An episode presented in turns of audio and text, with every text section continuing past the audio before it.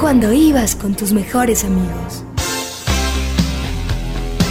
Cuando en la oscuridad diste el primer beso. Cuando tus sueños se hicieron realidad. Cuando se apaga la luz y te das cuenta que en el cine todo puede pasar. En el cine, el programa donde escuchamos lo que hay que ver. Conducen Santiago Gutiérrez y Samuel Castro. Buenas noches a los oyentes de Buena Radio de los 100.4 FM en Medellín. Buenas noches, Santiago, ¿cómo estás? Muy bien, Samuel. Saludos a todos. Saludos a la oyente, obviamente, que espero que también escuche este programa, ya sea en la transmisión que están oyendo algunos por la emisora o en el podcast que estamos subiendo en la, en la plataforma Mixcloud cada semana, que les permite escucharlo donde quieran, cuando quieran, sacando al perro, comiendo el almuerzo, con unos amigos, cuando estén solos, bueno, en una fila Simplemente bajan Mixcloud en el teléfono inteligente y ahí, si tienen datos, pueden escuchar el programa como quieran. Me parece muy chévere esa opción y todos los que nos escuchen en cualquiera de las dos formas nos pueden escribir en el cine unal.edu.co y en el cine 100.4 gmail.com también está en nuestra dirección de Twitter. La de Santiago es arroba San J, la mía es arroba Samuel Escritor. Y el saludo de hoy, que no vamos a dejar esa sana costumbre, el saludo es para Mónica Palacios, que creo que digamos que tendría la misma discusión que tuvimos nosotros al aire, perdón, fuera del aire antes de empezar el programa y es ¿por qué Nancy Meyers? ¿Por qué hacer un programa sobre una directora, digamos, menor a la hora de pensar en el cine como arte? Entonces, con Mónica, que también tenemos unas buenas discusiones acerca de lo que es el real feminismo, pues creo que disfrutará mucho este programa donde vamos a darle los méritos que se merece a Nancy Mayer. Así que, como ya saben de qué se trata el programa, pues no, no tardemos más y vámonos con nuestra cortinilla de personajes para hablar de esta directora que, como le decía Santiago, creo yo ha hecho tanto por las mujeres en Hollywood como la más grande de las feministas. Nuevas viejas películas. De los nuevos clásicos se habla en el cine. Bueno, Santiago, Nancy Meyers nace en Pensilvania. Sí. El 8 de diciembre de 1949. En Filadelfia, exactamente. No voy a calcular la edad, me parece una falta de, de respeto, digamos, con ella. Es una mujer bajita, mide 1,55. Yo era como, yo dije, wow, o sea, otra de esas cosas, una mujer bajita, digamos, no tiene la pinta que tiene la ex esposa de, ¿cómo se llama? La de James Cameron, que se enojaría si yo dijera que es la ex esposa de James Cameron. Ah, sí. Catherine Bigelow. Catherine, Sí, eso. Bigelow. Catherine Bigelow. eh, no tiene la pinta, digamos, de Sí, ellas. Y sí, sin sí, embargo, y sin embargo, hizo la que en su momento fue la película más taquillera filmada dirigida por una mujer. Exactamente. Y digamos, no actuó tampoco. Que cuando llegas de actuar y, moves el torniquete, como se dice en fútbol, de- cuando sos taquillera, tenés poder. Aquí a ella le tocó remar realmente desde atrás. Desde abajo, desde muy Sí. abajo. Ella nace en, en Filadelfia, como dijimos, en una familia judía, como tanta gente en Hollywood, Sí. eh, pero, en un barrio católico. sí, en Drexler Hill. Exactamente. Su papá trabajaba en, eh, tenía una empresita de esas máquinas que usan para las votaciones. Sí, que ya eso no debe existir realmente. Sí. Y ella, digamos que se interesa en el, era de esas típicas alumnas de hagamos la obra de teatro, montemos aquí, digamos, una versión de Romeo y Julieta, Ujú. y decide que puede escribir, ella misma lo ha dicho en varias entrevistas, que su interés en ser guionista comienza cuando ve El Graduado, Sí, la película de Mike Nichols. de la que hemos hablado De acá. la que hemos hablado, la de Dustin Hoffman, pues usual, la Mrs. Robinson, en fin. Esa película sí que realmente marcó a una generación, podríamos decir. Santiago, cuando leíste la biografía no pensaste como en nosotros. o sea, Nancy Meyers se va para la Universidad de Americana en Washington, estudia periodismo Exactamente. y comienza a trabajar en televisión pública. De regreso a Filadelfia, exactamente. Decide que va a probar suerte porque estamos hablando de que tenía 22 años, 23 años y ese es el momento en que los estadounidenses prueban suerte. Y se va para Los Ángeles donde vivía su hermana Sally. No tiene ninguna conexión, ninguna rosca, nada. Y entonces empieza, como dijimos, desde abajo, consigue un puestico en la CBS, trabajando en el precio es correcto. Sí, que es un programa pues de muchos años en Estados Unidos. Exacto. Y entonces ella dice, bueno, trabaja dos A años ver, ahí. Exacto, pero a ver, digámoslo, cuando estás diciendo puesto, obviamente estamos hablando de modelo, ya dijimos que medía unos 55, no estamos diciendo de presentadora, de directora mucho menos, de asistente de producción, que básicamente un asistente de producción es el de chicharrones varios, el que le lleva el tinto a, Al al- el presentador. presentador, el que falta tal cosa y sale corriendo. Exactamente. Para Entonces, que pongamos en, en- Eh, mu- No, es verdad. Sí, es, que, es- es que por eso yo te digo, después de uno dice a priori, uy, ¿por qué Nancy Meyer? Pero la verdad, leer su biografía es casi admirarla de una vez, porque esa sí es una persona hecha pulso. Meyers renuncia porque dice, bueno, no, yo vine aquí a ser guionista, entonces se mete a unas clases de escritura, de cine y de dirección de cine, y ahí logra, digamos, por ejemplo, como tantos otros, que la conozca Martin Scorsese, que le ayudará, digamos, a, a hacer unas ciertas llamadas, pero lo que más me gustó de esta parte, no tenía plata, entonces monta un negocito de cheesecakes Ajá.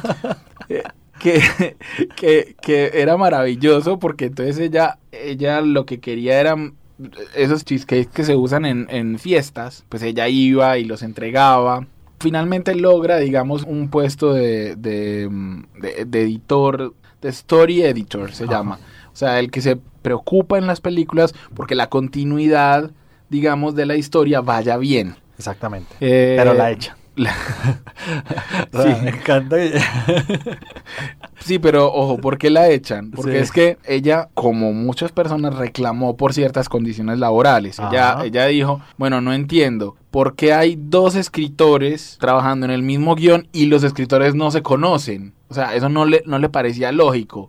Le reclamó al productor y le dijo, bueno, mamita, que estés muy bien, porque así se trabaja acá. Entonces ella empieza a finales de los 70s y comienzos de los 80s a trabajar en una división cinematográfica de la Motown que nunca tuvo pues mucho éxito. Sí, la Motown que era esa eh, disquera de Detroit que fue tan famosa en la música soul de los 60 y 70. Exacto, pero entonces ahí conoce a Harvey Miller, con Sí. el que escribiría el guion, que es la única nominación de Nancy Meyers al Oscar. Exactamente, que es, eh, Private Benjamin. Aquí se utiliza un trampolín clásico de Hollywood que fue que necesitó a alguien que convenciera al estudio de invertir. Entonces ahí sí buscó a una mujer rubia, bonita, alta, voluptuosa, que se llama Goldie Hawn. Exactamente. Goldie Hawn fue la que le dio el espaldarazo, digamos, y ella la protagonista de la película. Y incluso en la filmografía de Goldie Hawn es una de las películas más determinantes. Sí, porque, porque Goldie Hawn ahí deja de ser un bimbo, digamos, o el término de la rubia, la rubia buenona, para demostrar que podía actuar. Porque, ¿de qué trata Private Benjamin? Es una mujer que se une al ejército después de que el marido se muere en una noche así como de sexo desenfrenado, Sí. en, en su noche de bodas. Entonces, eh, cansada del mundo, dice, bueno, entonces me voy para el ejército. Y esa película fue la más taquillera de 1980. Ganó Exacto. 70 millones de dólares. Exactamente. Con una estrella femenina como protagonista que no era usual para nada. Y con un guion que había sido rechazado por todos los estudios hasta que Robert Shapiro en la Warner fue, digamos, el que, digamos, compró la idea. Eh, al final esta película ganó eh, ganó premios, pues, y digamos, más que eso fue muy taquillera, dio origen a una serie de televisión incluso, que ella en los créditos Nancy J. Mayers está como creadora de los personajes. Ellos guardan, digamos, ese derecho, pero ya son libretos de otras personas.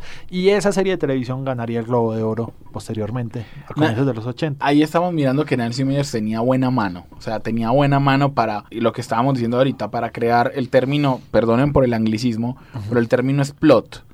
Porque no es como la trama, sino el resumen de la trama. O sea, me refiero a el resumen, el plot de sexto sentido es un niño que ve gente muerta, conoce a una persona que le puede ayudar con su problema, digamos, para no, para no hacer el spoiler aquí Sí, sí, sí. fundamental. Y ella logra hacer plots interesantes. El anterior era una mujer se une al ejército después de su noche de bodas. Y eso arma un montón de problemas en su vida y en la gente del ejército que no está acostumbrada a ella. Escribe un proyecto que se llamó Diferencias Irreconciliables en el 84. Sí. Miren, estaba hablando del 84. Realmente Meyers es una pionera en el feminismo. Es que hoy es fácil que Beyoncé ponga un coso grande, un cartel grande detrás de ella y diga feminista. Pero en el 84 la cosa era otro precio. Meyers escribe ese guion en el que una pareja pelea y le destruyen más o menos la vida a la hija. Que digamos son nombres que eran pesados para mediados de los 80 al cine, que son Shaylee Long y Ryan O'Neill. Y la niña era Drew Y Barrymore. la niña era Drew Barrymore, que Long y Barrymore eh, recibieron nominaciones a los Globos de Oro por esta película. Después de eso, ella siguió unida bastante, digamos, a um, Goldie Hawn. Y Goldie Hawn protagoniza Protocol, que fue la, la película que escribieron en en el 84, donde ella hacía como de una mesera que era capaz de prevenir, digamos, el asesinato de un emir árabe. Y entonces el Departamento de Estado le ofrece, digamos, un puesto como Official Protocol, oficial de protocolo. Exactamente. Todas estas películas habían tenido un éxito en taquilla, digamos, moderado, no, no era el gran éxito. Y tal vez por eso no solo el salto de la directora se da mucho tiempo después. Ella todavía estaba producida, hacía eh, los argumentos, escribía los libretos. Y cuando Meyers decide, digamos, involucrarse en la dirección, ella ya había pasado también por producción, porque ella produjo esa película que es con Diane Keaton Ujú. del 87, que es Baby Boom. Sí. Que no me acuerdo por qué de ella hablamos en estos días, no me acuerdo por qué debería haber aparecido. Ah, ya me acordé, porque en Baby Boom creo que actuaba, creo que la dirigió Harold Ramis, creo, creo, creo. Tal vez sí. Sí, es probable. Entonces, en Baby Boom fue nominada, digamos, eh, a mejor película en los Globo, nuevamente, y ganó, digamos, una taquilla respetable. Lo que le estaba diciendo a la gente, vean, Nancy Meyers tiene un talento, digamos. un buen ojo, digamos. También es, fue productora del padre de la novia, la primera y la segunda parte, que les fue, eso sí, muy bien en taquilla, digamos. Y ya con estas dos películas y con otras que había producido, su debut cinematográfico se da en el 98. O sea, aquí todo este camino que hemos narrado, todas Estamos hablando de, estamos hablando, ojo, estamos hablando de más de 15 años Más, para ganarse la oportunidad de dirigir solo por ser mujer. O sea, hoy en Hollywood le dan una película de 60 millones de dólares a un tipo porque escribió un guion antes de eso y no le exigen ninguna experiencia. Exacto. A Nancy Meyer le tocó batir Y huevos. Y llegando a sus 40 años ya casi para poder dirigir una película. Exactamente. para que no digan pues que el camino, el camino de las mujeres ha sido fácil. Ella siguió escribiendo Sí, Esta película fue. The Parent Trap, Ah, sí. decir, que fue su primera. The Parent Trap, digamos, la precedería a una serie de, de éxitos, digamos, de Nancy Meyers. Pero vamos a hablar, no sé, ¿de cuál crees que hablemos en nuestra sección de videoteca? Vamos a la siguiente película, la que fue la segunda largometraje dirigido. Entonces vamos a la cortinilla. Hello. My name's Forrest, Forrest Gump. You were afraid to be my dad. I didn't want to get into trouble. You talking to me? You talking to me?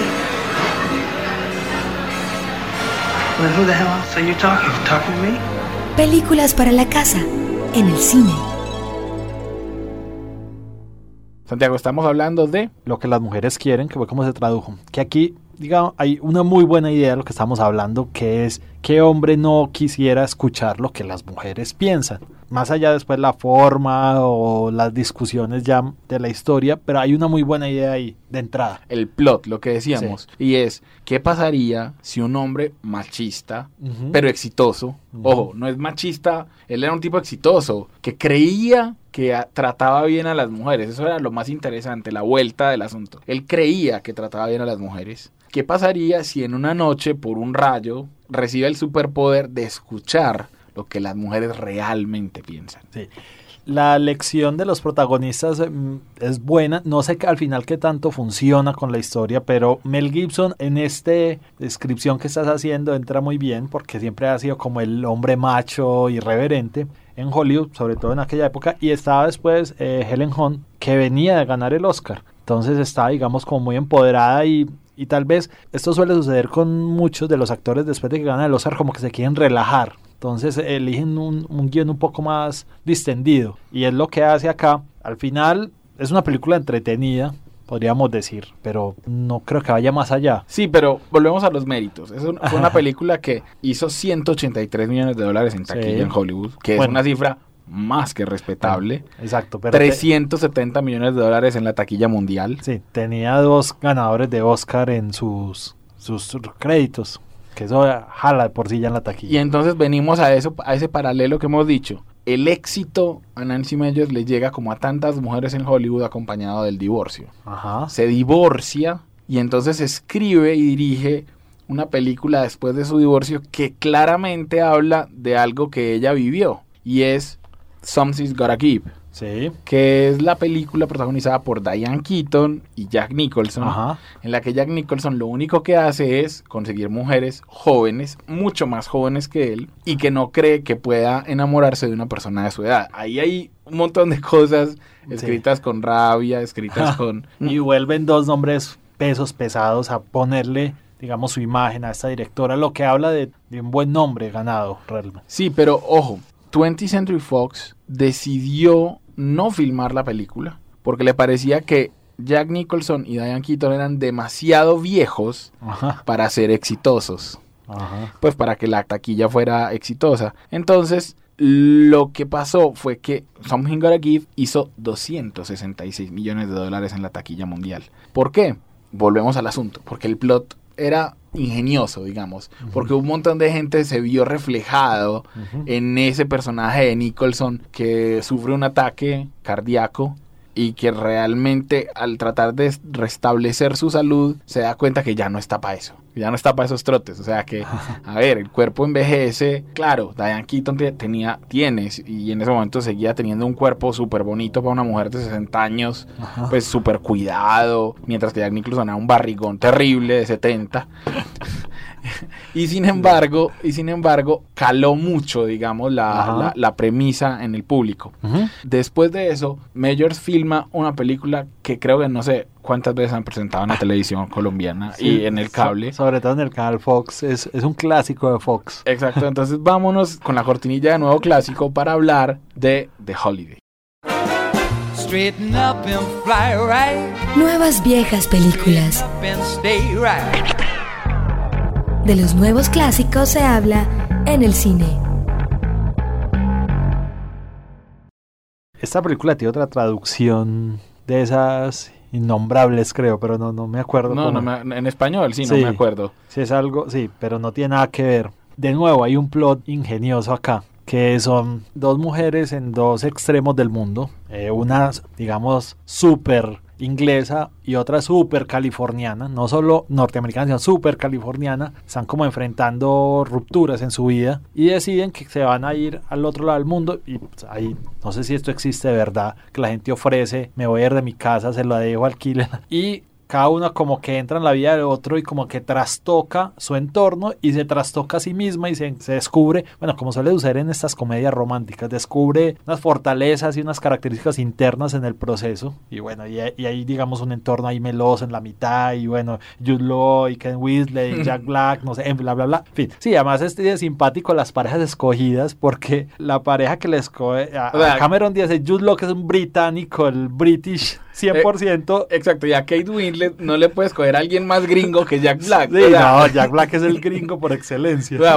el además no el, gringo, no el gringo estilizado, sino No. el gringo, el gringo gordo, el gringo brusco, el gringo que aquí hace pues un papel, no obviamente no de bruto, porque no no, No. De, no de bruto, pero digamos que no es el galán que normalmente le ponen a Kate Winslet. Exactamente. Al La- final termina siendo una película realmente muy divertida. A mí me gustó mucho porque además, digamos que Nancy Meyers, que es? Es una heredera. Yo no voy a decir que de la mejor, pues que ella sea una representante de la mejor screwball comedy, pero de comedia de situación, de palabras. La screwball fue una, digamos, una clase de comedia que se dio en los años 40 y 50 que sus principales representantes, digamos, serían Billy Wilder.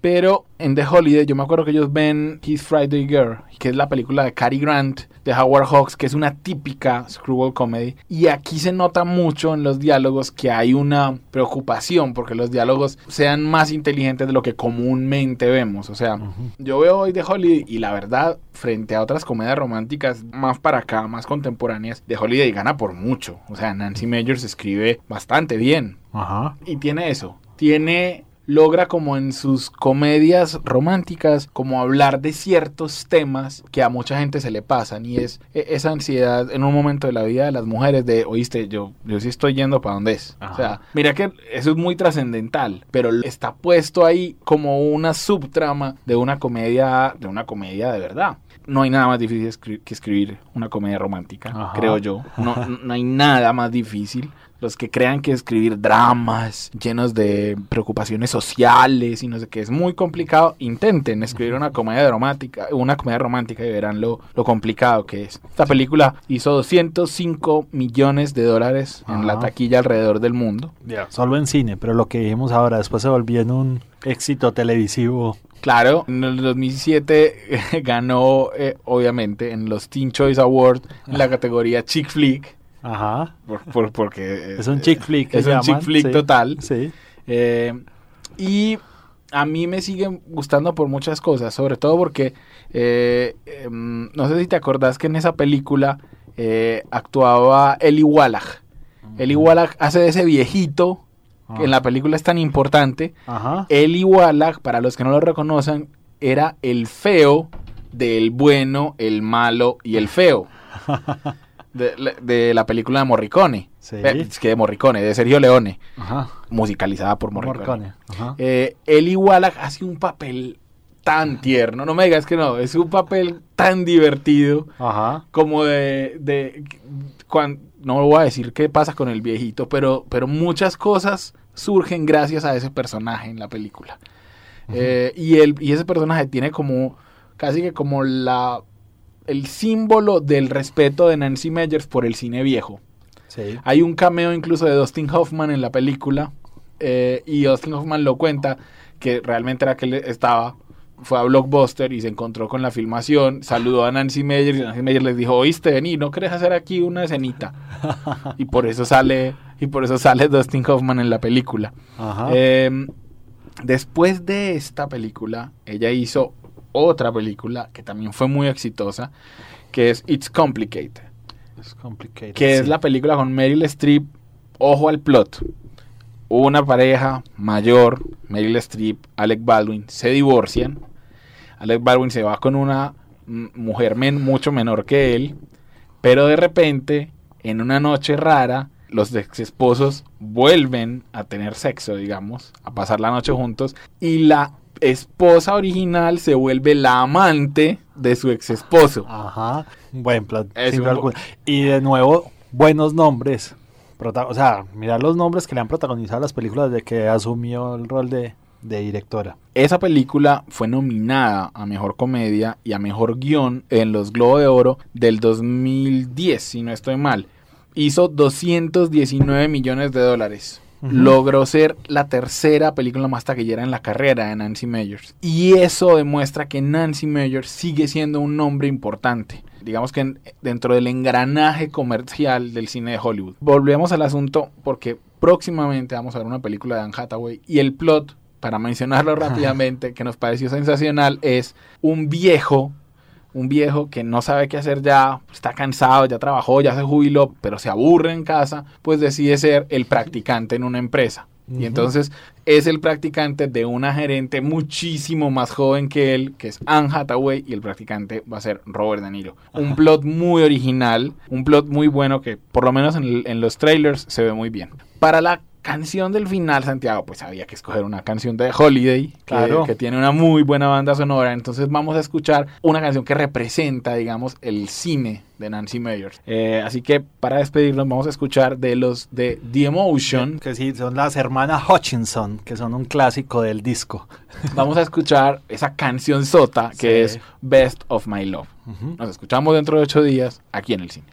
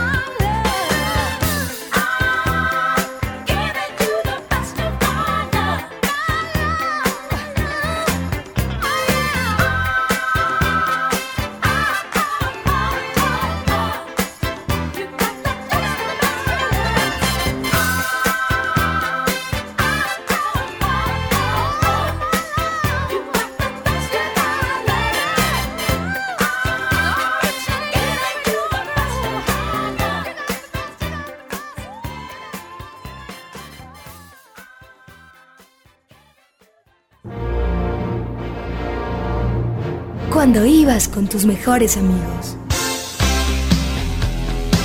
Cuando en la oscuridad diste el primer beso. Cuando tus sueños se hicieron realidad. Cuando se apaga la luz y te das cuenta que en el cine todo puede pasar.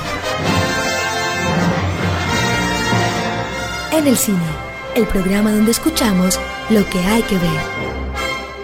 Conducen Santiago Gutiérrez y Samuel Castro.